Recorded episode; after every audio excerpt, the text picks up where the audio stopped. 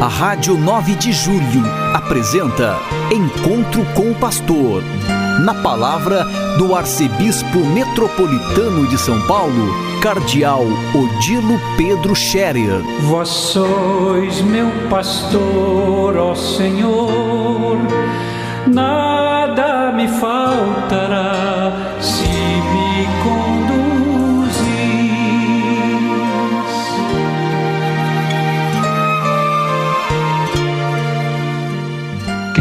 ouvintes da Rádio 9 de Julho, saudação e bênção para todos vocês nesse dia 30 de dezembro. Hoje é uma sexta-feira e hoje a igreja recorda a Sagrada Família, festa da Sagrada Família, que neste ano não vai ser celebrada no domingo como normalmente seria, mas como neste ano temos um calendário litúrgico um pouco diferente, uma vez que o Natal e o Ano Novo caem num domingo, então a festa da Sagrada Família está sendo celebrada no dia de hoje, dia 30 de dezembro.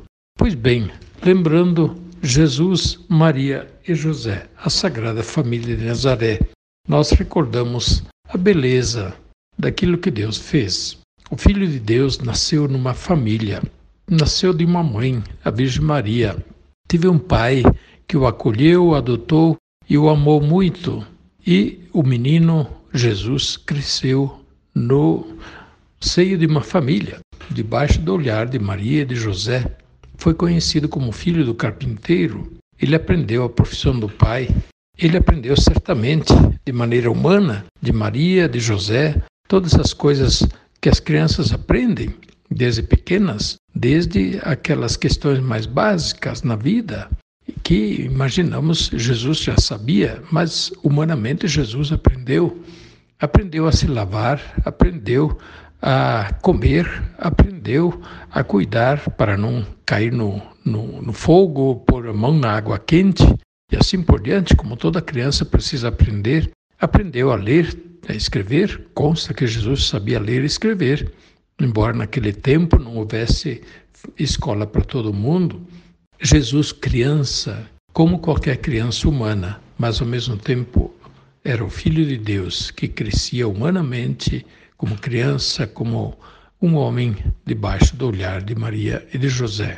E José e Maria, o casal, os pais que cuidam, que olham, que se interessam, que se amam, que, que estão juntos aí para o que der e vier e fizeram por Jesus tudo o que foi necessário para o amparar, o proteger, o encaminhar, para fazê-lo crescer com saúde, para cuidar dele, afinal, contra qualquer risco, como fazem os pais em relação a qualquer criança. Na festa da Sagrada Família, nós queremos reafirmar aquilo que Deus fez bem feito. Quando fez o homem e a mulher, e disse: é, Crescei e multiplicai-vos, enchei a terra. Deus viu que era bom, que assim era muito bom, que fez coisa bem feita.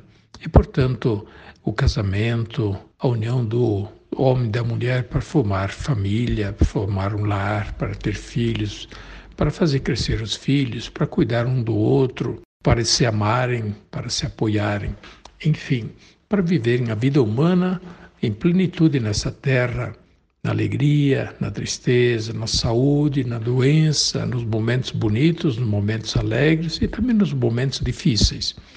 Deus fez assim para que o homem e a mulher não se sentissem sós, desamparados, jogados na vida, mas fossem um para o outro um amparo, um auxílio, fossem companhia. E a igreja diz: sim, fossem um para o outro motivo de santificação. Um ajude o outro a caminhar na vida de santidade, crescendo na virtude, no respeito mútuo, na caridade e no serviço um ao outro e também aos filhos, serviço à comunidade. Por isso, nós reafirmamos também a posição da igreja a favor da família, como Deus quis. Naturalmente, quando nós queremos e afirmamos a família conforme Deus quis, nós queremos dizer sim, como Deus quis, não do jeito que nós queremos ou do jeito que o homem às vezes quer, desconhecendo a vontade de Deus, desconhecendo a natureza, desconhecendo a lei de Deus. Mas como Deus quis, sim. E quando diz São Paulo, no princípio Deus criou o homem e a mulher e os constituiu um para o outro, esta é a vontade de Deus a respeito da família, do casamento, do homem e da mulher. Hoje pedimos por todas as famílias, pedimos sobretudo pelas famílias que mais têm necessidade da nossa oração. A Igreja Católica tem procurado, de muitos modos, estar ao lado das famílias. Sabemos que existem muitas famílias que passam por dificuldades, que sofrem até mesmo pela ruptura do, do casamento, pela ruptura da união, e daí vem todas as consequências. O casal sofre, o marido sofre, a mulher sofre, os filhos sofrem, os pais sofrem, os irmãos sofrem, enfim. Quando não se leva avante a vida no casamento, na família, conforme Deus quer. Pois bem, a igreja pede também que o casamento seja sempre bem preparado. O casamento é também uma vocação, uma vocação humana que a natureza já vai conduzindo para isso, mas é também uma vocação cristã. O casal é chamado a acolher Deus na sua vida, a bênção de Deus, para ser um para o outro um sinal de Deus, do amor de Deus, da bênção de Deus. E por isso, a insistência na preparação do casamento hoje é tanto mais importante quanto menos a família é valorizada.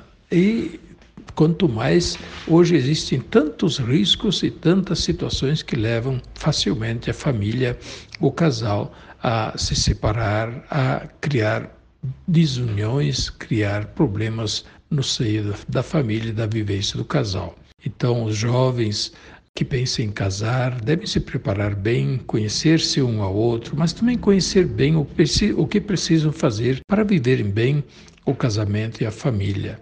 A igreja pede, por isso, uma boa preparação. Depois, também viver a mística do casamento e da vida de família. Ah, o casamento não tem o seu dia maior no dia do casamento. Porque, se assim fosse, a partir do casamento só poderia ir de pior em pior.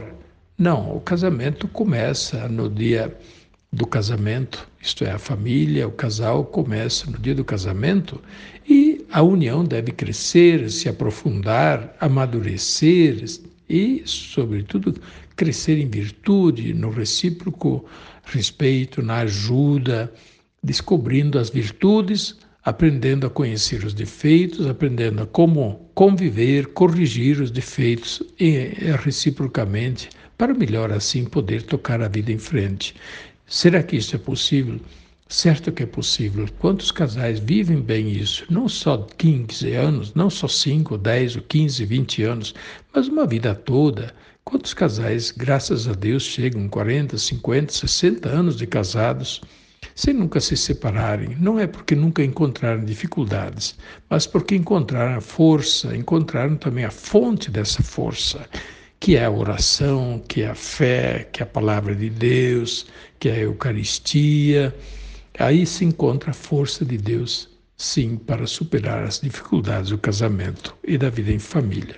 Que Deus abençoe com sua graça todos os casais, que, exemplo de Maria, de José e de Jesus, constituam famílias felizes e aprendam a superar cada dia também as suas dificuldades aprendam a confiar em Deus que está presente no contexto da vida do casal e da família, quando a família assim se abre para a presença e a bênção de Deus. Continuemos também a rezar pelo nosso Papa Emérito, Papa Bento XVI, que está muito enfermo, além da idade, da fragilidade que já tem com seus 94 anos de idade. Que Deus assista e conforte o Papa Bento XVI e ontem também tivemos a notícia do falecimento de Pelé, o grande esportista que todos conhecemos, que deixou muitas marcas, deu muita alegria ao povo. Que o Pelé receba de Deus a recompensa, que Deus o acolha com misericórdia, lhe perdoe seus pecados.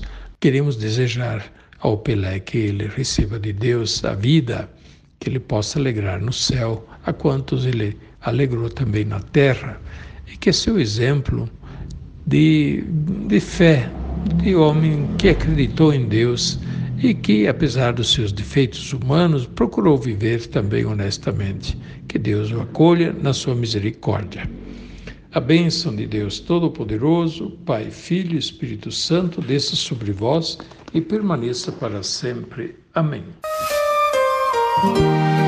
A Rádio 9 de Julho apresentou Encontro com o Pastor, na palavra do Arcebispo Metropolitano de São Paulo, Cardeal Odilo Pedro Scherer. Vós sois meu pastor, ó Senhor, nada me faltará